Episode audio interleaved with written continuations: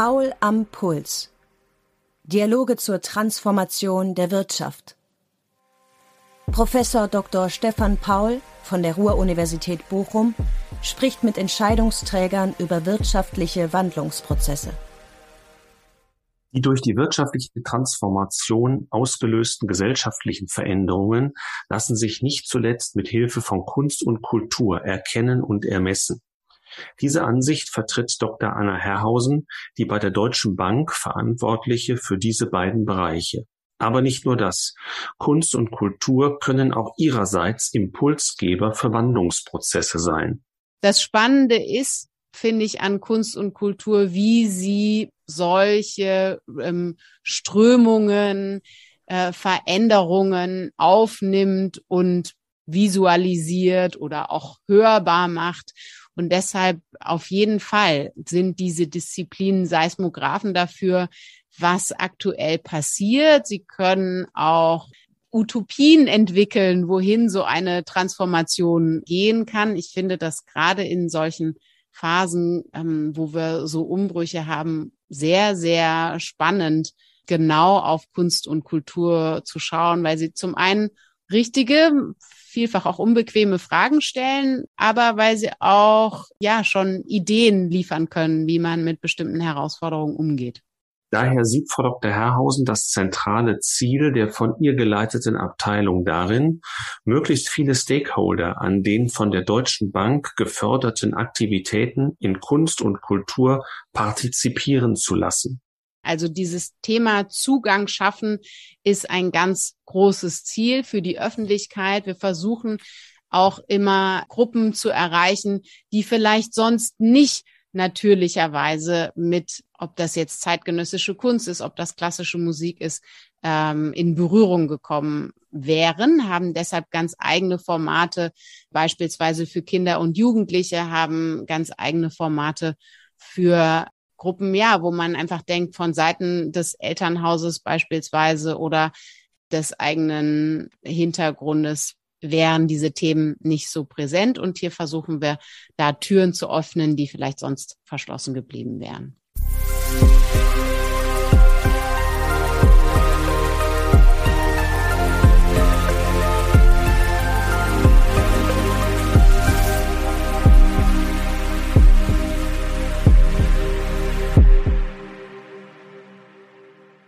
Ja, liebe Frau Dr. Herrhausen, in unseren Gesprächen, und ich begrüße Sie herzlich dazu, geht es ja um langfristige wirtschaftliche Transformationsprozesse. Und heute möchte ich mit Ihnen gern so das Wechselspiel zwischen wirtschaftlichem Wandel einerseits, Kunst und Kultur andererseits beleuchten ja, man kommt an der Corona-Pandemie nicht vorbei, die ja vor allem auch der Kultur- und Kreativwirtschaft schwer zugesetzt hat. Wie hoch geht Ihr Puls, wenn Sie an diese Branchen denken? Also es ist so, dass mich das natürlich auch sehr berührt und äh, traurig macht, mit ähm, welchen Herausforderungen gerade diese Branchen ähm, in den letzten jetzt bald zwei Jahren zu kämpfen hatten. Und ähm, da gibt's auch viele Einzelschicksale, die einen wirklich sehr berühren von ähm, Musikern, die keine Möglichkeiten haben, aufzutreten, auch von der ganzen äh, sozusagen zugehörigen Veranstaltungsbranche, denen natürlich auch das ganze Geschäft äh, weggebrochen ist, mehr oder weniger von einem Tag zum anderen. Das ist wirklich sehr, sehr traurig. Und umso wichtiger ist es aus meiner Sicht, dass Unternehmen einerseits, natürlich auch äh, der Staat, aber auch Einzelpersonen ähm, sich engagieren, um nach Möglichkeit hier Dinge aufzufangen. Und ähm, das wiederum finde ich dann sehr schön zu beobachten, sowohl auf institutioneller Ebene als auch einfach auf privater Ebene, ähm, wie viel Engagement, wie viel Innovation dann dort entstanden ist, um hier irgendwo zumindest zu helfen. Man kann nicht alles ähm, auffangen, aber es sind schöne Initiativen entstanden auch. Und der Staat engagiert sich ja auch. Worin sehen Sie denn den gesellschaftlichen, so in Anführungszeichen, Wert von Kunst und Kultur?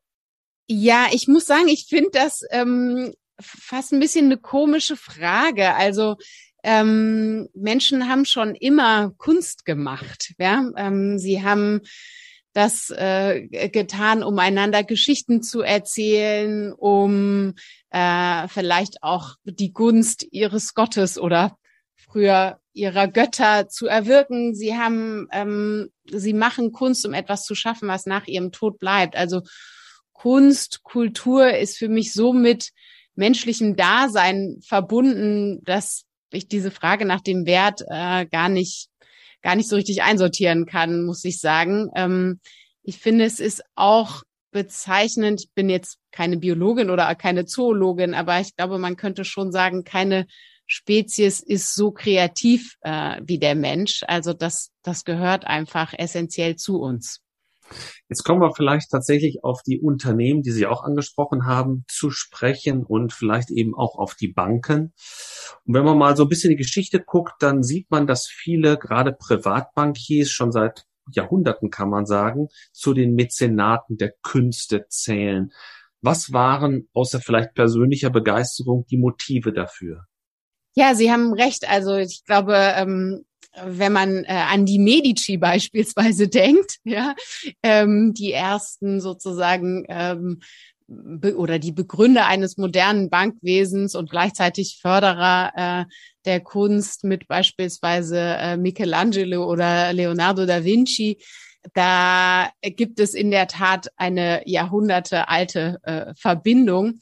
Ich würde aber sagen, das ähm, ist nicht auf Bankiers unbedingt äh, begrenzt. Ja, auch wenn Sie sich umschauen, dann etwas später äh, die großen Industriellen oder auch sonst, wenn man äh, in Deutschland auf die Familienunternehmen guckt, ähm, dann finden Sie auch dort eine Tradition von Förderung von Kunst und Kultur. Und die Motive, ich kann natürlich nicht in die Köpfe oder in die Herzen äh, all dieser Menschen schauen. Ich glaube schon, dass die persönliche Begeisterung ein ganz, ganz wichtiges ähm, Motiv ist und darüber auch nur solche langfristigen Förderungen tatsächlich aufrechterhalten bleiben können.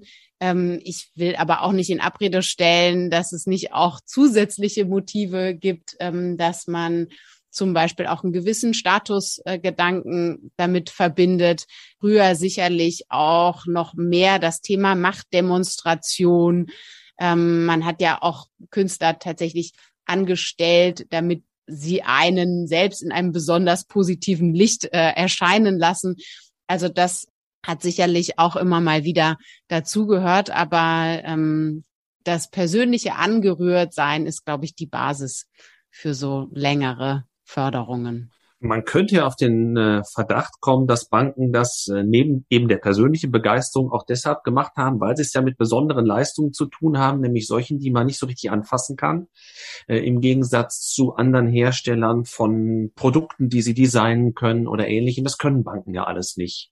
Und vielleicht gibt es da auch so eine Verbindung, etwas auch nach außen hin zu zeigen, was eben äh, entsprechend gefällt also ich würde ähm, aus Sicht der Deutschen Bank das ein bisschen differenzieren. Es ist richtig, dass wir natürlich unsere eigene Kunstsammlung, unser Engagement im Bereich von Kunst und Kultur, unsere langjährige Partnerschaft beispielsweise mit den Berliner Philharmonikern auch dazu nutzen, um unseren Kunden ganz besondere Erlebnisse zu schaffen und um immer wieder einen Rahmen zu schaffen, innerhalb dessen wir Kunden gut begegnen können. Das, ähm, das ist sicherlich der Fall. Ähm, auch beispielsweise ähm, im Bereich Kunst mit der Partnerschaft, die wir seit bald 20 Jahren mit der Freeze Kunstmesse haben. Aber ich würde daraus nicht den Schluss ziehen, dass das gemacht wird nur äh, dafür, ja, weil man sozusagen vielleicht auf einer anderen Seite etwas ausgleichen will, äh, dass so eine Bankleistung eben ähm, abstrakt ist, für viele zumindest. So weit würde ich nicht gehen. Mhm. Aber die Deutsche Bank hat sich ja nun schon äh, sehr, sehr früh, wenn ich es richtig weiß, äh, Anfang der 70er Jahre, gerade auch dem Thema deutsche Kunst, das liegt ja vielleicht nahe, aber eben auch zeitgenössische deutsche Kunst gewidmet. Was war da das Hauptmotiv? Ja, also ich kenne das äh, natürlich auch nur aus ähm, Berichten, ja, auch wenn man sagen muss, die Deutsche Bank hat ein exzellentes historisches Archiv. Aber äh, die, die Geschichte geht tatsächlich so, dass sich in den 1970er Jahren Herr Zapp, äh, Vorstandsmitglied, und Josef Beuys äh, kennengelernt haben. Mhm und ähm, sich wohl auf Anhieb verstanden haben und daraus aus dieser persönlichen Beziehung äh, sich Herr Zapp ermutigt fühlte, eine Sammlung für die Deutsche Bank nach und nach aufzubauen. Und in der Tat, also war das dann von Anfang an zeitgenössische Kunst und dann auch zunächst mal deutsche Kunst. In den 90er Jahren wurde das aber in, internationalisiert, gemeinsam auch mit der äh, fortschreitenden Internationalisierung der Deutschen Bank selbst. Mhm. Sie leiten ja nun die Abteilung Kunst, Kultur, Sport.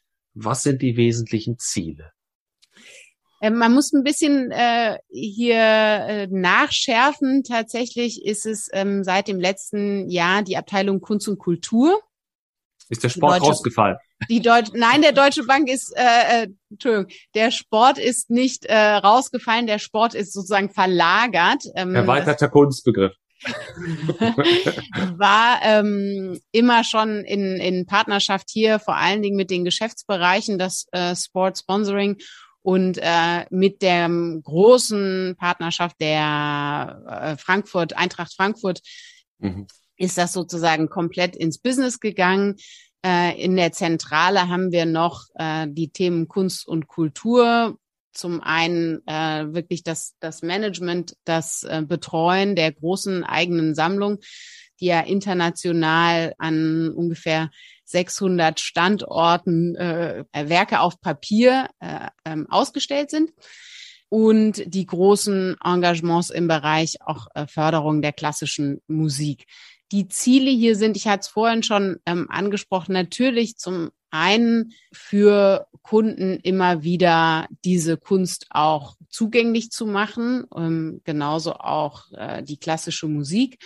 Darüber hinaus dürfen wir das aber auch der Öffentlichkeit allgemein ähm, zugänglich machen. Also dieses Thema Zugang schaffen ist ein ganz großes Ziel für die Öffentlichkeit. Wir versuchen auch immer ähm, Gruppen zu erreichen, die vielleicht sonst nicht natürlicherweise mit, ob das jetzt zeitgenössische Kunst ist, ob das klassische Musik ist, ähm, in Berührung gekommen wären, haben deshalb ganz eigene Formate, beispielsweise für Kinder und Jugendliche, haben ganz eigene Formate für ähm, Gruppen, ja, wo man einfach denkt, von Seiten des Elternhauses beispielsweise oder ähm, des eigenen Hintergrundes wären diese Themen nicht so präsent. Und hier versuchen wir da Türen zu öffnen, die vielleicht sonst verschlossen geblieben wären.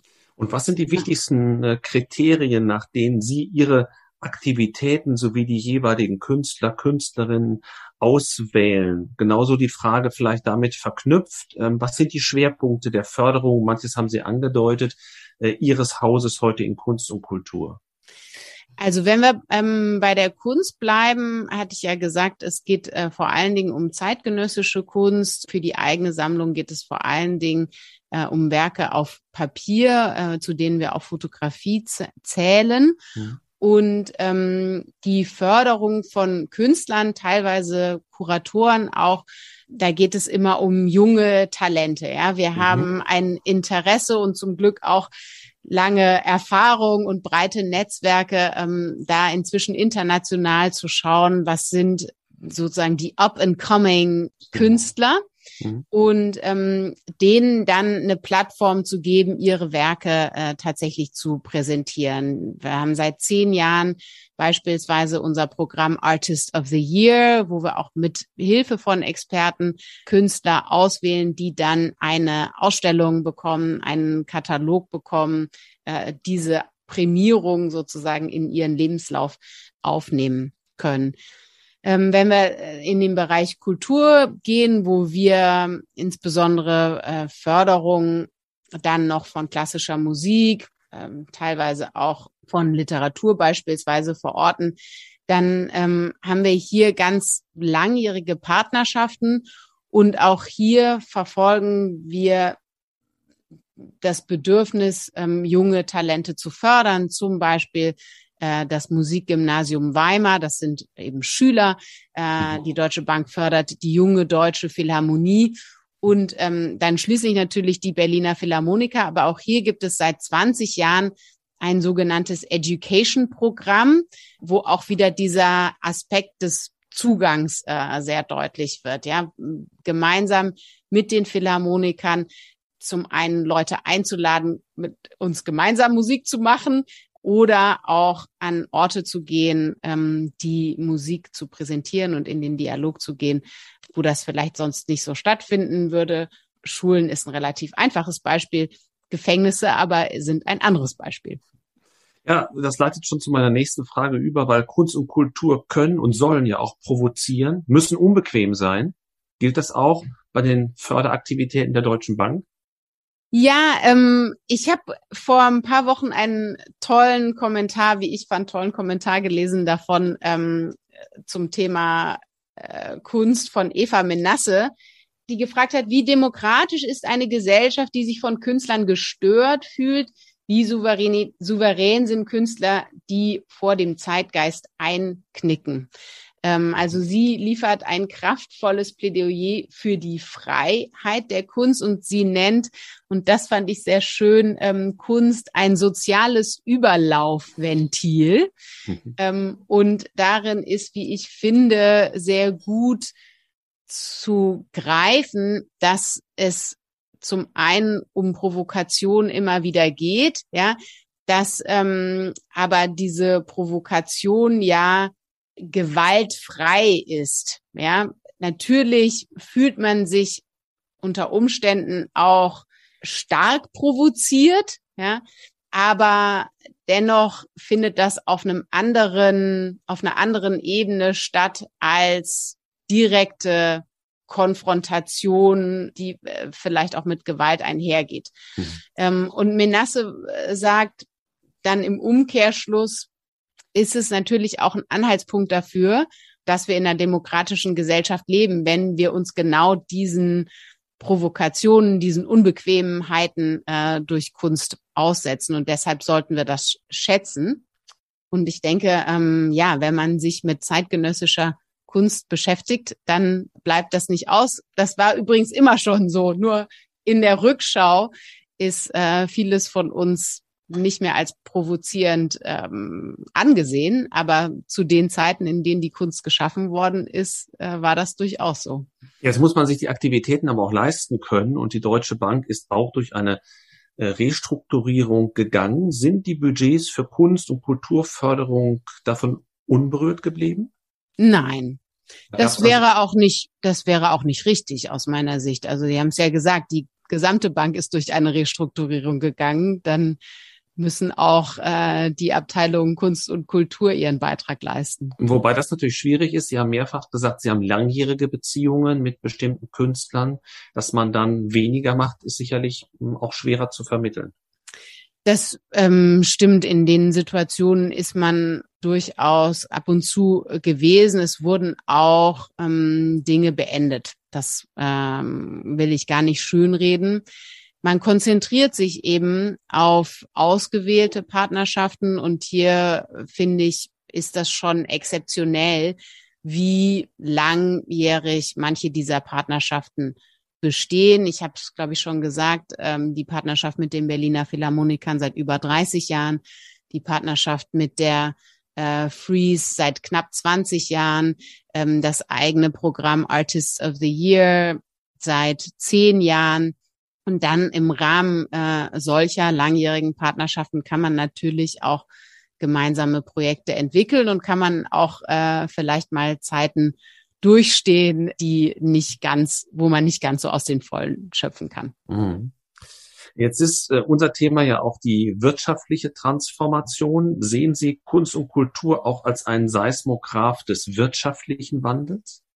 Ja, ich denke, das ist ja alles miteinander verbunden. Also ich finde auch oft schon die Trennung zwischen Wirtschaft und Gesellschaft ähm, bisschen schwierig. Ja, ich erinnere mich auch an meinen Vater, der sagte, Wirtschaft ist eine Veranstaltung von Menschen. Also wir sind ja alle von all dem ähm, betroffen. Und das Spannende ist, finde ich, an Kunst und Kultur, wie sie solche ähm, Strömungen, äh, Veränderungen aufnimmt und visualisiert oder auch hörbar macht. Und deshalb auf jeden Fall ähm, sind diese Disziplinen Seismographen dafür, was aktuell passiert. Sie können auch Utopien entwickeln, wohin so eine Transformation äh, gehen kann. Ich finde das gerade in solchen Phasen, ähm, wo wir so Umbrüche haben, sehr, sehr spannend, genau auf Kunst und Kultur zu schauen, weil sie zum einen richtige, vielfach auch unbequeme Fragen stellen, ähm, aber weil sie auch ähm, ja schon Ideen liefern können, wie man mit bestimmten Herausforderungen umgeht. Also sind Sie dann nicht nur Seismograph, sondern auch Impulsgeber für Würde das, was sich auch in anderen gesellschaftlichen und damit meine ich auch ökonomischen Bereichen tut. Ja, Also haben Sie quasi eine, eine Doppelfunktion und sind noch wertvoller, als man vielleicht auf den ersten Blick denkt. Und dann frage ich mich aber, und das betrifft jetzt nicht nur die Deutsche Bank, sondern eine generelle Frage, reichen die Einflüsse eigentlich bei vielen Unternehmen, wenn ich jetzt aber an die sichtbaren Zeichen denke, über die Vorstandsetage hinaus? Denn wenn ich irgendwo zu Gast bin, bin ich ganz oben, sitzt ja meistens der Vorstand in Deutschland, dann sehe ich auch Kunst und Kultur, frage mich aber, erreicht das die Mitarbeiterinnen und Mitarbeiter in der Breite?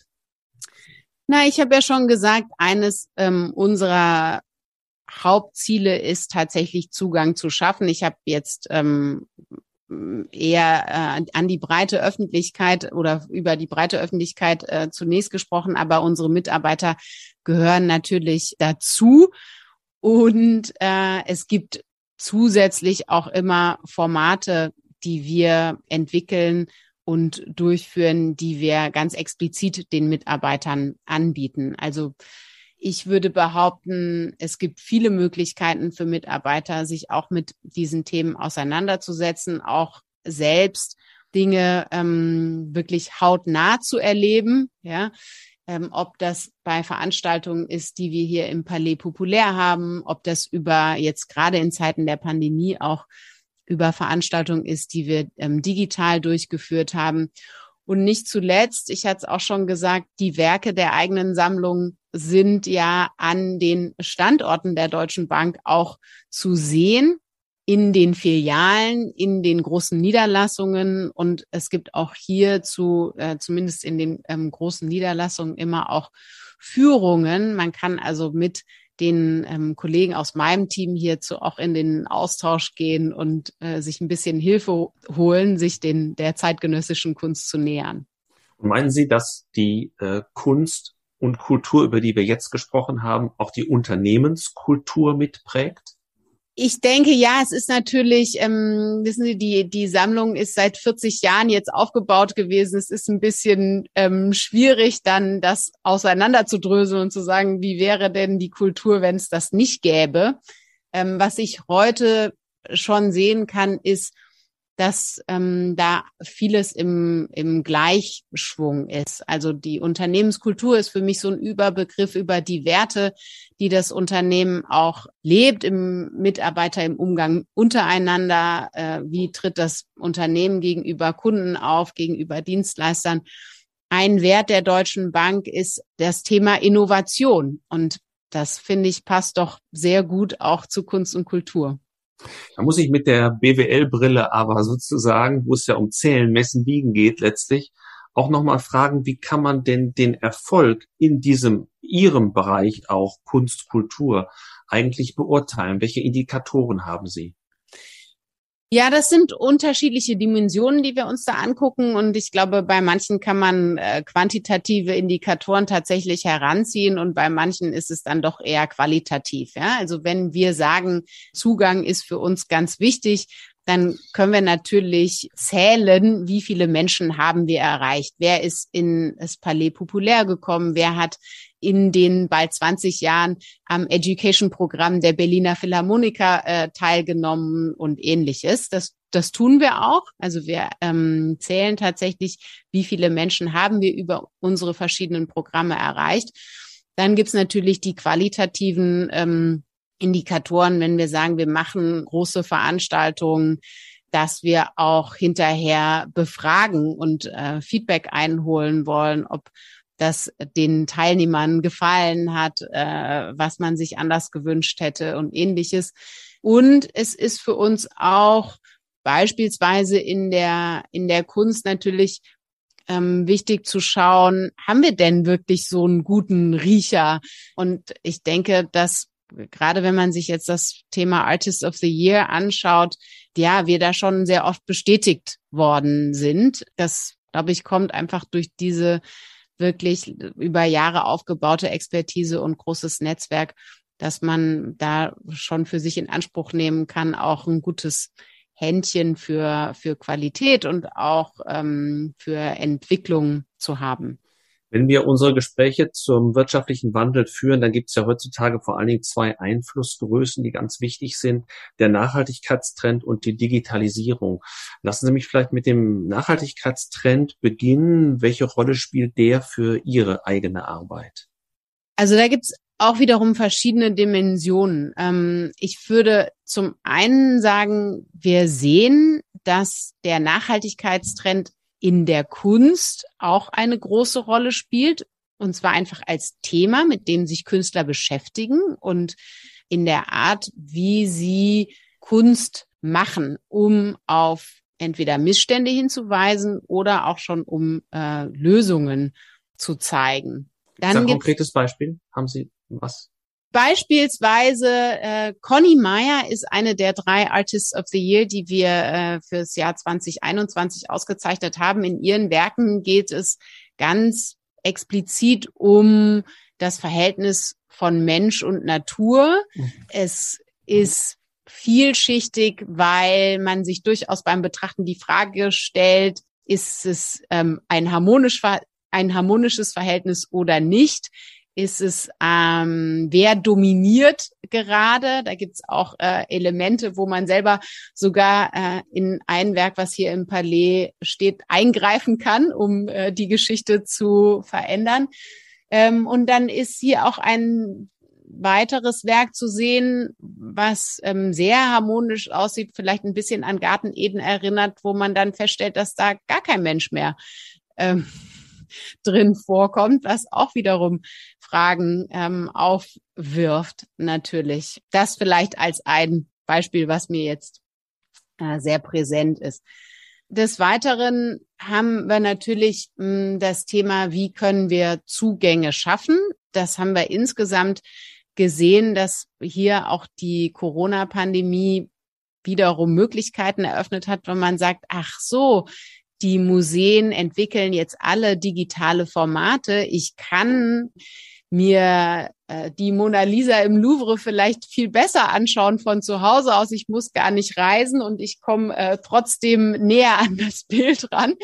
Ähm, also ich glaube, hier tut sich äh, tatsächlich auch einiges darin, wie man sich auch mit Kunst äh, beschäftigt und und ich denke auch, dass die Messen ähm, selbst das sehr ähm, auf dem auf dem Schirm haben, zu sagen, hier nachhaltiger zu werden. Zum einen, was den Materialeinsatz anbelangt, zum anderen auch was so vielleicht hybride äh, Formen anbelangt, dass man nicht so einen großen Zirkus hat, der um die Welt reist.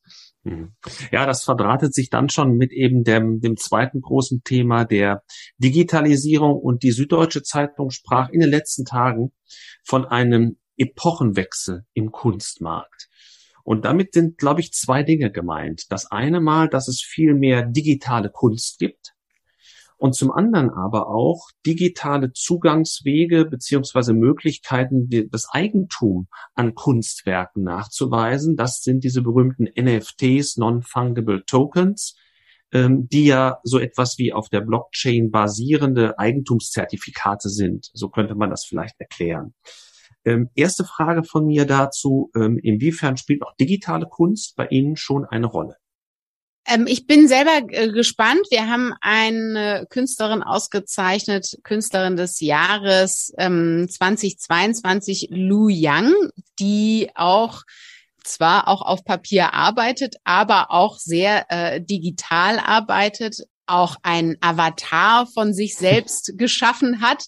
Also natürlich ähm, spielt das auch da eine Rolle ähm, und wir sehen das dass sozusagen weitere Formen Kunst zu machen hier immer wichtiger werden. Und wie schätzen Sie diese ähm, Möglichkeit ein, ähm, andere ja, Zugangswege und andere Nachweise eben für das Kunsteigentum auch zu schaffen? Ist das ein Weg, der in Zukunft noch bedeutender wird? Der könnte ja auch auf viele andere Dinge übergreifen, aber man kann ja mal bei der Kunst bleiben. Also wird das wichtiger, so ähnlich wie Kryptowährungen, ist ja vielleicht eine gewisse äh, Parallele auch, dass künftig diese NFTs verstärkt gehandelt werden, äh, um äh, ganz spezifische Wertmarken auch zu schaffen, die wir bisher nicht hatten. Also wir beobachten das. Ich finde das ähm, interessant. Ich bin noch nicht so weit, dass ich da eine Prognose gerne abgeben möchte. Wo ich die Herausforderung sehe, ist, dass der Wert von Kunstwerken ja nicht ganz so einfach äh, zu bestimmen ist, vor allen Dingen nicht tagtäglich, ja, sondern ähm, wird dann, wenn ein Werk insgesamt verkauft wird, äh, wieder festgestellt. Und äh, wir sehen das ja an Auktionen, da gibt's auch immer wieder Überraschungen. Und damit verbunden äh, stellt sich mir schon ein bisschen die Frage auch, wie das mit dem Wert dann der Tokens sein soll, ähm, die sich ja sozusagen immer auf das zugrunde liegende Kunstwerk beziehen. Da sehe ich noch ein bisschen eine Herausforderung, aber bin auch zuversichtlich, dass sagen, wenn der Markt ein bisschen reifer wird, auch äh, solche Herausforderungen gelöst werden können. Eben, auch da geht's, wird's nach Angebot und Nachfrage gehen, genau wie bei einer Auktion auch. Äh, man muss sich, glaube ich, nur fragen, ob es auch so Zwischenstufen im Kunsthandel wie Galerien, ob es die noch braucht oder ob nicht viel mehr Leute auch über die Blockchain, wenn sie denn zugänglicher ist, auch direkt in den Kunstmarkt einsteigen wie gesagt, da äh, wage ich mich noch keine, wage ich mich noch keine Prognose abzugeben. Also da schauen wir mal. Ich würde gerne noch zwei, drei persönliche Fragen stellen. Und zwar habe ich gelesen, dass Sie sowohl Philosophie als auch Politik und Wirtschaftswissenschaften studiert haben. Welcher Bereich hat Sie am meisten gereizt? Oder was hat Ihnen am meisten Spaß gemacht? Na, ich habe dann äh, die Politikwissenschaften noch weiter vertieft. Also was Sie angesprochen haben, war mein Bachelorstudiengang in Philosophy, Politics and Economics und ich habe dann äh, einen Master und äh, promoviert in Politikwissenschaften. Und das hat Ihnen auch am meisten Spaß gemacht, sonst hätten Sie es nicht gemacht, oder? So ist es. Und für Ihren Berufseinstieg haben Sie sich dann aber eine Unternehmensberatung ausgesucht. Warum? Ja, ähm, das hat sich für mich als Möglichkeit nochmal geboten, in einer relativ kurzen Zeit da nochmal sehr viel zu lernen, äh, tatsächlich dann, was das Betriebswirtschaftliche anbelangt und auch einen großen Überblick äh, zu bekommen in einer kurzen Zeit über verschiedene Branchen. Ähm, das fand ich sehr attraktiv sozusagen als als Quereinsteigerin, ja, mit diesem Politikwissenschaft-Hintergrund, da doch äh, in viele Branchen ähm, relativ schnell reinschauen zu können. Und was würden Sie sagen, gibt Ihnen persönlich sozusagen die Beschäftigung mit Kunst und Kultur, also dem Bereich, für den Sie auch im Unternehmen verantwortlich sind? Also für mich persönlich ist das an ganz vielen Stellen auch wie so eine Art Refugium, muss ich ganz ehrlich gestehen. Ähm, ich genieße das sehr aus ähm, dem Alltag immer wieder ein Stück zur Seite treten zu können und einfach ein anderes äh, Tempo zu haben, sehr viel langsamer zu werden, weil man sich eben auf die Kunst oder auch auf ein Musikstück ja wirklich einlassen möchte. Ich finde auch äh, das Thema Seismograph, was Sie angesprochen haben, schon ähm, sehr interessant. Ich finde auch gerade für sagen meinen zweiten Hut, den ich ja aufhabe mit Geschäftsführung der Alfred Herrhausen Gesellschaft, wo es um äh, gesellschaftspolitische Themen geht, das eine sehr schöne Ergänzung, ja, auch über die Wege von Kunst und Kultur diese gesellschaftspolitischen Themen beleuchten zu können. Sie selbst haben äh, längere Zeit im Ausland studiert und gelebt. Viele unserer Studierenden wollen das auch tun. Was war Ihre Motivation, wieder nach Deutschland zurückzukehren? Ich bin sehr gerne in Deutschland und ähm, meine Familie, meine Freunde sind hier. Das ist auch nach Hause kommen gewesen. Dann würde ich gerne noch fragen, äh, vor dem Hintergrund des Wandels, über den wir zusammen gesprochen haben, welche Eigenschaften, welche Persönlichkeitsmerkmale sollten Studierende mitbringen, um im morgigen Berufsleben bestehen zu können? Aus meiner Sicht ist ganz wichtig Neugierde, auch immer Neues lernen wollen. Ja, das ist das Stichwort des Lebenlang, lebenslangen Lernens. Äh, Flexibilität, die Berufswege sind, glaube ich, kurviger, ähm, als sie das vielleicht früher mal waren. Und was man in Englisch vielleicht Grit nennt, ja, das ist so eine Art Durchhaltevermögen, nicht gleich aufgeben, auch äh, wieder sich aufrichten, wenn mal was, was nicht gut geklappt hat, dranbleiben. Das wären meine drei. Flexibilität, Neugierde und Grit.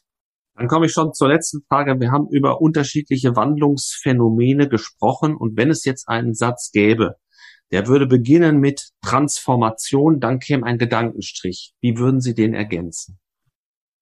Ist unbedingt notwendig. Dann, liebe Frau Dr. Herrhausen, herzlichen Dank, dass wir heute Ihren Puls fühlen durften. Äh, er ist ja bei bestimmten Fragen auch nach oben gegangen, was ich gut finde, denn das zeigt ja immer, dass jemand engagiert ist und die Dinge eben nicht nur als Job ansieht, sondern tatsächlich mit Ihnen verbunden ist. Und das war sehr zu spüren. Und dafür möchte ich mich ganz herzlich bedanken und darf Ihnen alles Gute wünschen, beruflich, aber auch privat. Vielen herzlichen Dank. Das wünsche ich Ihnen auch und den äh, angesprochenen Studierenden natürlich auch. Vielen Dank und alles Gute.